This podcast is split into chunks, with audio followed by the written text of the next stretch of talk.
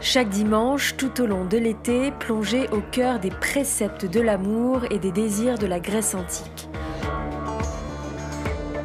Les Grecs anciens ont cherché à comprendre et surtout à expliquer ce que pouvait être l'amour et comment les humains pouvaient vivre, voire incarner ce sentiment. Nous continuons dans l'exploration des 10 degrés de l'amour grec avec le pari fou de personnifier chaque degré pour y comprendre les nombreuses subtilités qui se cachent dans ces manières d'aimer. Je vous propose de rencontrer cet amour, ici personnifié par Alain Héril. Une création de Morgane Beauvais.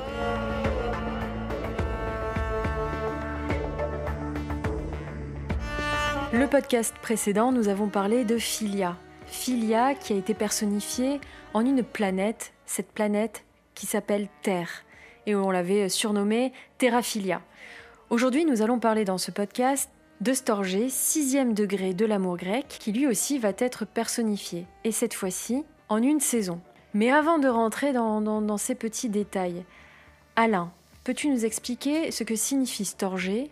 En quoi ce degré consiste et puis possiblement euh, nous donner la saison qui représente le mieux Storgé. Alors Storgé, c'est l'amour-tendresse. Storgé, on est vraiment dans, la tendresse, euh, dans le sens le plus, le plus noble et le plus profond du terme. On peut vivre sans richesse, presque sans le sou. Des seigneurs et des princesses, il n'y en a plus beaucoup mais vivre sans tendresse, on ne le pourrait pas. Je dirais que Storgé, c'est Philia avec du corps. Dans Philia, il y a, euh, on l'a vu, euh, il y a quelque chose qui est de l'ordre euh, d'aimer le fait que l'autre soit heureux et tout ça.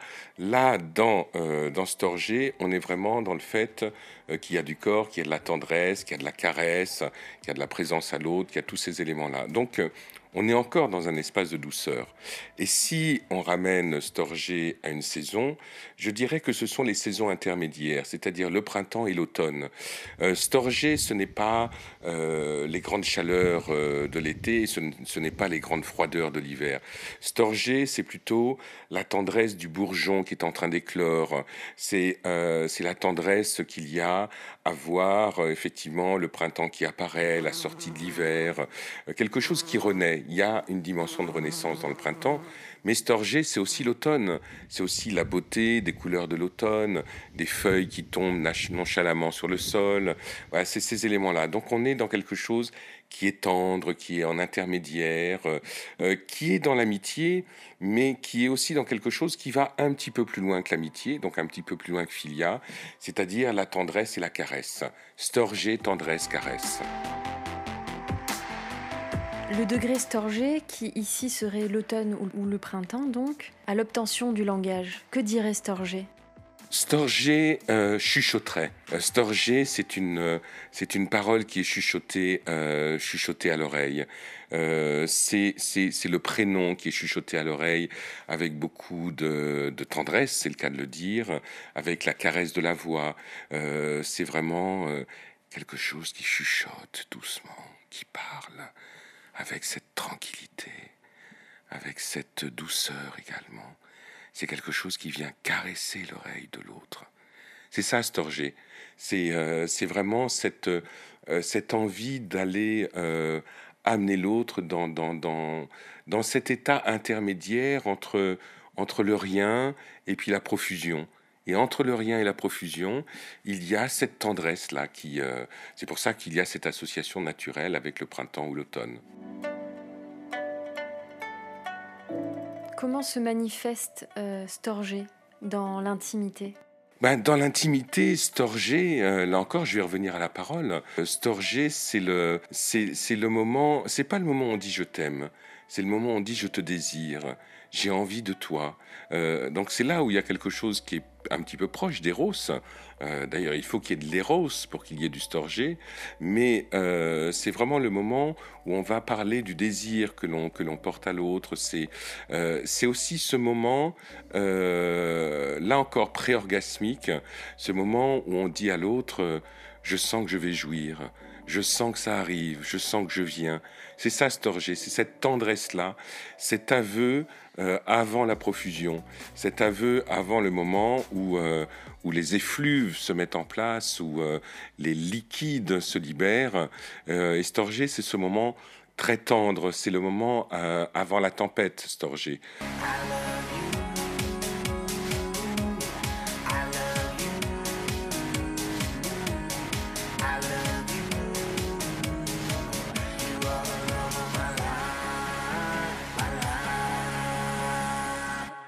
Donc, euh, donc on est vraiment dans la, dans la tendresse ultime, dans la caresse. Euh, euh, mais Storgé, c'est une caresse qui est une caresse présente. C'est pas une caresse désinvolte. C'est vraiment une caresse qui est là pour euh, rencontrer l'autre dans sa corporalité, pour rencontrer l'autre, la chair, la peau, l'âme de l'autre. Il y a vraiment ça qui est présent dans Storgé. Donc il y a une attention à l'autre. Euh, et je dirais même que on peut prendre le mot tendresse également dans le sens que être tendre, c'est tendre vers l'autre.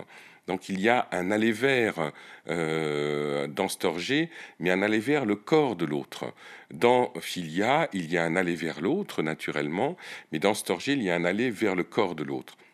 Il y a l'envie de rencontrer ce corps, de rencontrer cette peau, de la caresser, et, euh, et c'est vraiment la marque de Storgé. Storgé dans le mouvement, dans la danse, quelle serait-elle? Alors la danse de Storgé, je dirais que c'est une danse euh, qui se ferait presque en, en ombre chinoise. C'est une danse qu'on ne voit pas directement.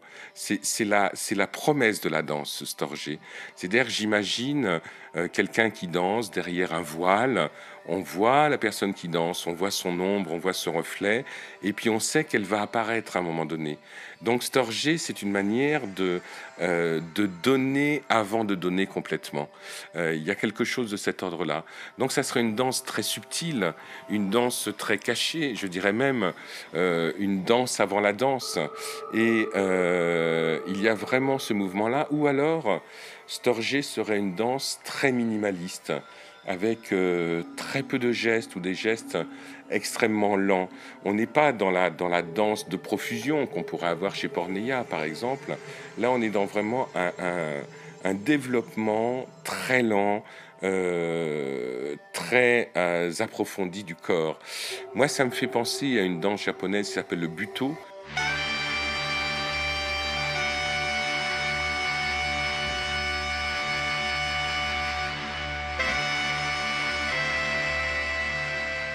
et où dans le buto, il y a cette euh, dimension-là d'une extrême lenteur dans le mouvement, avec des corps qui sont poudrés, recouverts de poudre de riz, euh, très blancs. Euh, voilà, il y a vraiment cette, cette dimension qui, qui est là, qui est voilà, une danse très très très éthérée. Ce à quoi me fait penser Storgé aussi, c'est au funambule.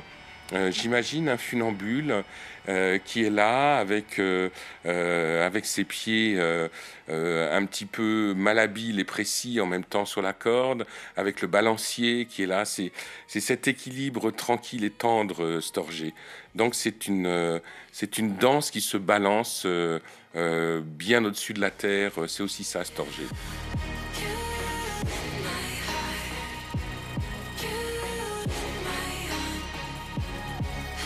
On va parler un petit peu de Storgé et l'autre, mais aussi de l'autre et de Storgé.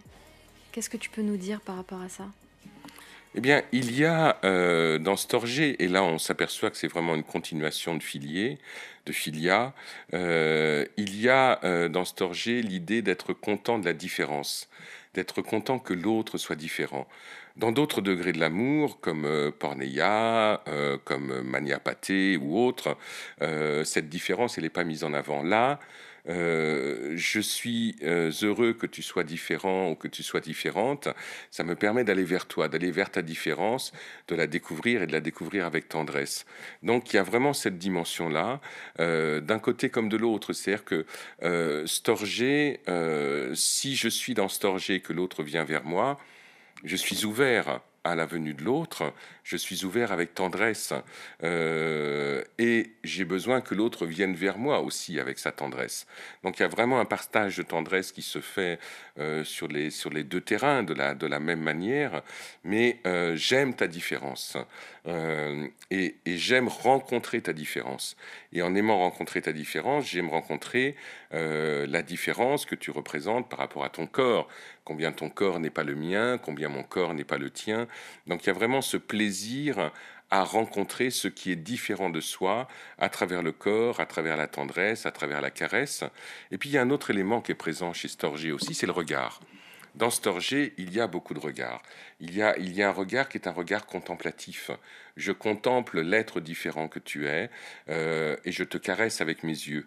Donc dans l'amour euh, lié à Storgé, il y a ce moment-là qui est un moment qui ne cherche pas la pénétration, par exemple, euh, qui ne recherche pas non plus la dimension orgasmique, qui cherche simplement la rencontre. Et c'est un moment où on peut rester les yeux dans les yeux, bras dans les bras, pendant des heures. Voilà, juste à se balancer, juste à être dans ce moment un peu suspendu, un peu entre deux eaux euh, que représente Storgé. Donc on est vraiment dans dans l'infinie tendresse, dans l'ultime tendresse, euh, qui a des aspects positifs, ne serait-ce que parce qu'on se rencontre dans cette différence, mais les aspects négatifs, c'est qu'à un moment donné, ça peut devenir un peu mou. Euh, peut euh, entraîner vers une certaine mollesse de la relation, vers quelque chose qui est trop déliquescent, qui se défait, euh, voilà, qui n'est pas suffisamment prégnant. voilà, Storgé a besoin à certains moments qu'il y ait un petit peu de pornéia qui arrive également. On peut être dans la tendresse, mais s'il n'y a pas la pulsion qui est là, on va rester dans quelque chose qui peut avoir à certains moments un caractère un petit peu lénifiant.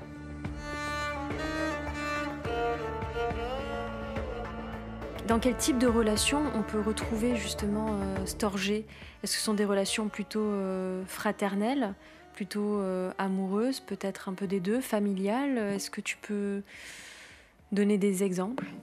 Alors, les, relations fraternelles, familiales, tout ça, c'est plutôt du côté de Filia. Euh, Storgé, ça serait plutôt le couple qui marche main dans la main dans la rue. Euh, c'est le couple qui euh, contemple ensemble un coucher de soleil. c'est le couple qui va faire un bon massage l'un avec l'autre sans qu'il y ait passage à l'acte sexuel. voilà, c'est ce couple-là. C'est un couple qui est heureux d'être ensemble dans cette tendresse-là.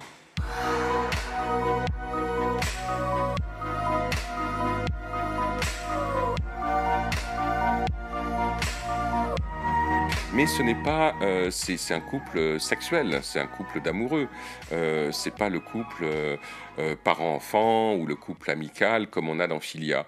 C'est vraiment un couple qui, voilà, qui prend plaisir à, ce lien à le montrer à l'extérieur et puis à le vivre aussi à l'intérieur. Et, donc ce lien, normalement, c'est là où c'est intéressant par rapport au degré de l'amour grec et de voir comment tout ça, euh, ça joue euh, et, ça, et c'est en résonance les uns avec les autres. Quand on est dans cet dans cette tendresse-là, à un moment donné, naturellement, on va glisser vers Eros. Naturellement, on va glisser vers quelque chose où on éprouve de la beauté à être l'un avec l'autre, et puis naturellement, il va y avoir Porneia qui va arriver, hein, qui, va, qui va amener un petit peu plus d'agressivité dans la rencontre, pas de violence, d'agressivité. Normalement, c'est ça le, le, chemin. Si on reste dans Storgé, on peut être dans une dimension d'amour platonique. Storgé ressemble un petit peu à ce que Stendhal appelait la cristallisation.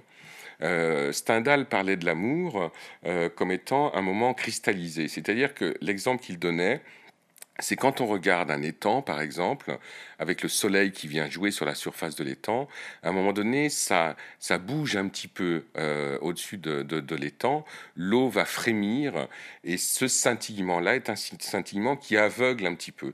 Et, Stendhal disait que l'amour, ça peut être ça. Mais là, Stendhal, il parle de Storgé il parle de, cette tendresse-là, euh, de quelque chose qui est, euh, voilà, avec un, léger aveuglement, euh, une sensation de bien-être, voire de béatitude, voilà, un petit état de transe également. mais tout ça, c'est lié à la tendresse.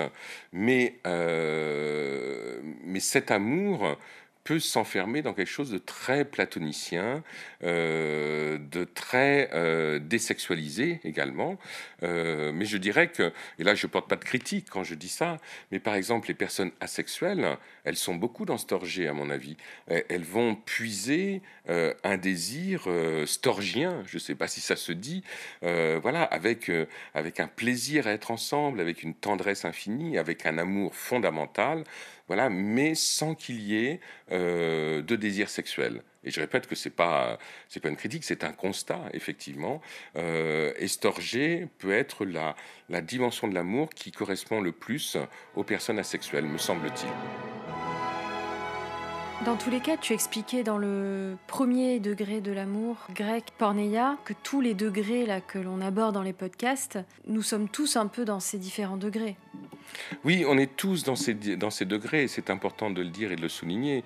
Euh, on peut avoir à certains moments de sa vie euh, être plus pornéia que storgé ou plus storgé que euh, maniapaté, mais tout ça est à l'intérieur de nous. Et donc storgé, ça raconte notre dimension de tendresse, notre dimension qui prend plaisir à caresser le visage de l'autre, de lui chuchoter des mots doux à l'oreille, de lui écrire des poèmes. Voilà, ça c'est storgé qui est présent. Donc storgé, on est vraiment dans, dans, quelque chose qui est de l'ordre du romantisme, dans le sens euh, euh, commun du terme. Et donc, euh, et ça, c'est présent chez tout le monde. et donc, c'est, ça fait partie de cette dimension de, de multiples facettes. Nous sommes pluriels dans notre rapport à l'amour. Et c'est pour ça que, je trouve que les 10 degrés de l'amour grec nous sont encore utiles à nous maintenant, parce que ça montre qu'il euh, n'y a pas un amour, il y a des amours, il y a plusieurs facettes à l'amour, et que toutes ces facettes racontent quelque chose de l'ordre de l'amour. Euh, il y a, a une, théorie qui est plutôt liée à la physique quantique, hein, que j'aime beaucoup, qui est la théorie des fractales, et qui laisse entendre que l'on peut retrouver euh, dans, sur un terrain un caillou qui représente l'ensemble du terrain sur lequel le caillou est posé c'est-à-dire une, partie qui représente le tout. Et donc, euh, bah, c'est la même chose. Euh, dans Storgé, il y a les autres euh, dimensions de l'amour grec, et dans chacune des dimensions, les autres dimensions sont présentes. Et c'est pareil à l'intérieur de nous, et c'est comment tout ça va rentrer en dialogue, comment tout ça va rentrer en complémentarité, et comment tout ça va faire notre richesse, notre complexité, et bien entendu euh, bah, ce qui fait de nous des êtres vivants, euh, désirants et euh, allant vers soi-même, vers l'autre et vers les autres. Merci Alain. C'est la fin de ce podcast. Retrouvez-nous pour la suite des 10 degrés de l'amour et cette fois-ci on va parler de... On va parler de harmonia et comme son nom l'indique, c'est l'amour, harmonie. Si vous avez apprécié ce podcast, N'hésitez pas à me soutenir et repartager mon travail. Je vous invite à découvrir les nombreuses thématiques que j'aborde sur l'intimité, les relations, les pratiques sexuelles en tout genre à travers des témoignages uniques et surtout sans tabou. Ces podcasts sont disponibles sur votre plateforme de streaming préférée en cherchant Cinéden Sublime. Avez-vous déjà envisagé une sexothérapie? Vous vous interrogez peut-être sur votre intimité, vous rencontrez un problème avec votre sexualité, seul ou en couple, vous êtes alors au bon endroit. En tant que sexothérapeute, j'accompagne toutes les personnes désireuses d'avancer vers le mieux-être. Rendez-vous sur cinedensublime.com pour prendre rendez-vous.